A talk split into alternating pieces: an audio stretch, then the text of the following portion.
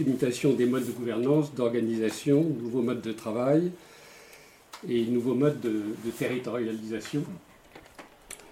Euh, et je rappelle que lors de la première séance en novembre dernier du, groupe, euh, il avait été insisté pour que nous arrivions à des propositions, euh, des propositions dans divers domaines qui partent de détermination d'occurrence de ce qu'on appelle chez Industriel de déprolétarisation crois que ce n'est pas la peine que l'on revienne sur le terme prolétarisation, déprolétarisation, tout le monde euh, voit bien ce que l'on veut dire euh, chez Ars. Et donc aujourd'hui, par rapport à cette question du travail, du revenu de la fiscalité, euh, donc je crois qu'on a beaucoup de chance d'accueillir Jean-Marie et Carlo, dans la mesure où ils ont travaillé sur des domaines qui, nous paraissent très importants pour, pour avancer sur cette question de déprolétarisation les mutations de relations capital-travail, euh, ou ce que Carlo a appelé nouvelle articulation salaire-profit-rente, tout ça s'est fait au détriment des salariés. Et je cite le livre qu'il dirigeait en euh, Sommes-nous sortis du capitalisme industriel, livre qui, avait été fait en 2002, où il disait que donc, tout ceci s'est fait au, détriment des salariés, alors qu'apparaissait il appelait, les, je, le, cite, les nouveaux fondements théoriques dans la prise en compte de plus en plus sociale des gains de productivité et des externalités positives liées à la diffusion et rôle, de, euh, rôle moteur du savoir. Et puis il ajoutait, ce qui paraît aussi très intéressant, enfin très, très important, euh, ça permettait la mise en cause de trois piliers de la théorie de la valeur et de la répartition, euh, je dirais classique, qui permettaient, alors qui sont citait l'existence euh, d'un prix de marché ne prenant pas en compte les externalités, ce qu'on appelle le temps de travail immédiat, le temps de travail du, salarié euh, contraint, si je puis dire, euh, et la possibilité d'une rémunération individualisée, qui est le fondement encore aujourd'hui du système salarié, alors que nous allons en parler, la, la création de valeur se fait aujourd'hui de façon beaucoup plus collective.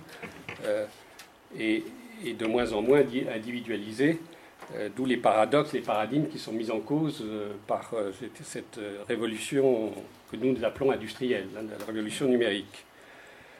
Et alors, ça c'est le premier point. Le deuxième point sur lequel ils ont beaucoup travaillé, c'est l'instauration d'un revenu minimum garanti. Tout le monde a, eu connaissance de leur rapport en 2006, et je sais qu'ils ont travaillé depuis lors sur, le sujet alors que malheureusement on s'aperçoit que on voit les propositions des, partis aujourd'hui, euh, plus personne n'en parle euh, à gauche, on parle timidement simplement d'une diminution des temps de travail, euh, sauf il y en a un qui en parle, c'est Villepin, en parlant d'un revenu citoyen, mais c'est probablement pour d'autres raisons que celles que vous expliquez tout à l'heure, Carlo et, Jean-Marie. Et le troisième point sur lequel Jean-Marie est l'un des grands spécialistes en France, c'est les réformes de la fiscalité. Euh, donc ces trois sujets qui sont en plein dans le, sujet de l'ordre du jour d'aujourd'hui. Alors, je ne vais pas m'étendre beaucoup, je vais simplement euh, essayer de dire ce que nous entendons par travail euh, à Ars Industrialis.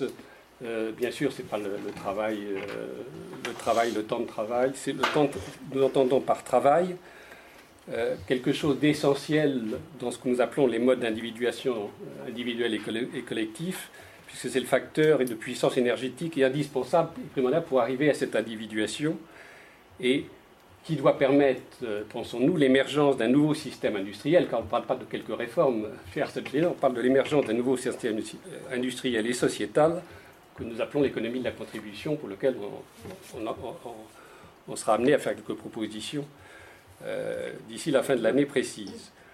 Et alors pour qu'il y ait euh, travail au sens où nous l'entendons, euh, il est nécessaire d'obtenir des agencements, ce que nous appelons des agencements, entre les milieux techniques, industriels et sociaux, permettant de retrouver au niveau individuel et collectif des processus, ce qu'on appelle donc de, de reprolétarisation, c'est-à-dire de savoir-faire, de savoir-vivre, de savoir théoriser, et qui permettent de retrouver des motivations faisant sens, au-delà de ce qu'on entend toujours, euh, là, c'est de travailler plus pour gagner plus et plus consommer, mais qui est de moins en moins crédible, c'est sans, vouloir faire des, des, jeux de. Euh, enfin, de m'étendre là-dessus, euh, malheureusement, ça, caractérise quand même une certaine politique. Alors pour cela, il nous faut trouver il nous faut pratiquer de nouvelles politiques publiques de revenus en phase avec les nouveaux modes de création et de valeur de richesse collective.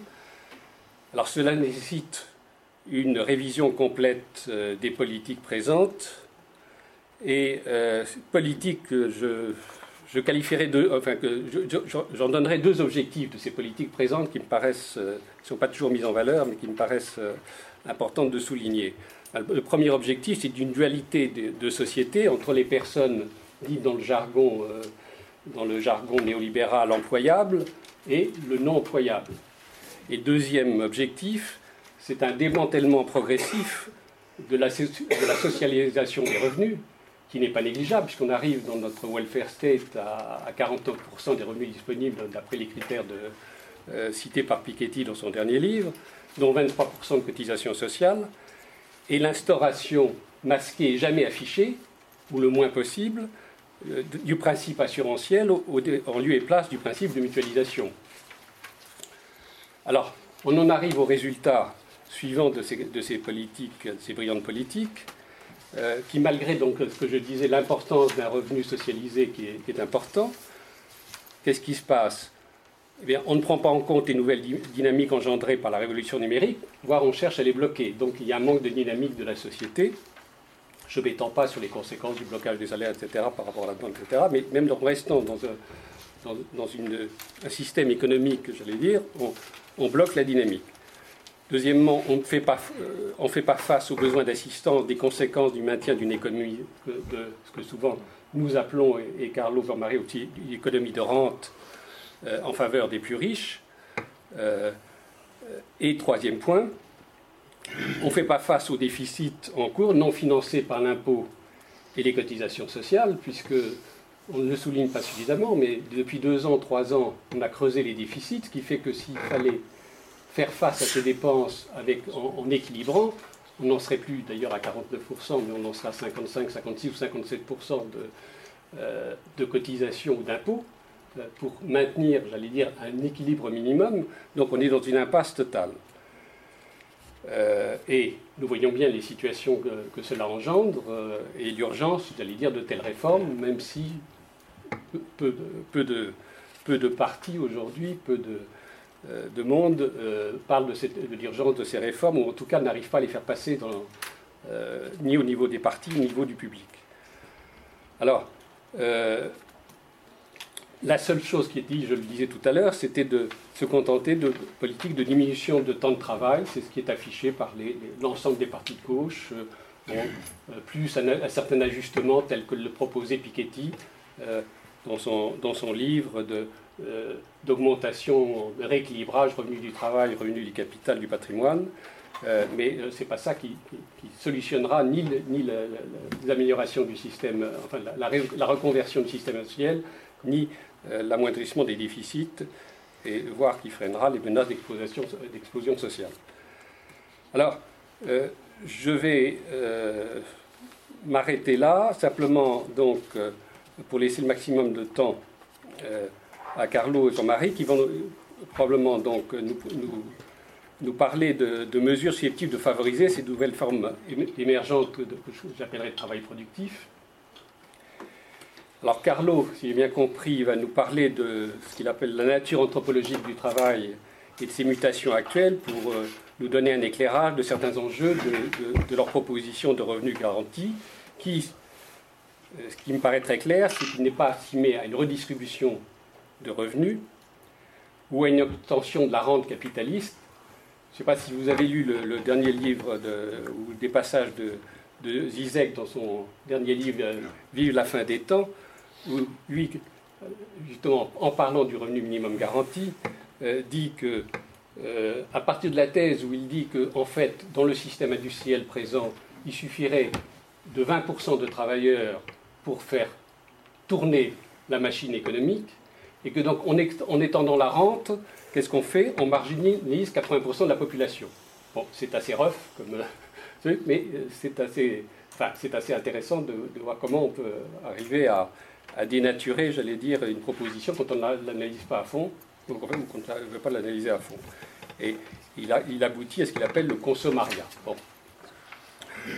De, son côté, Jean-Marie va nous montrer, euh, si j'ai bien compris, qu'il existe des marges de manœuvre au niveau fiscal, bien au-delà de ce que nous parle Piketty dans son livre, dont j'ai déjà parlé, euh, si l'on veut bien prendre en compte les réalités de nouveaux processus industriels et financiers et de leurs pratiques.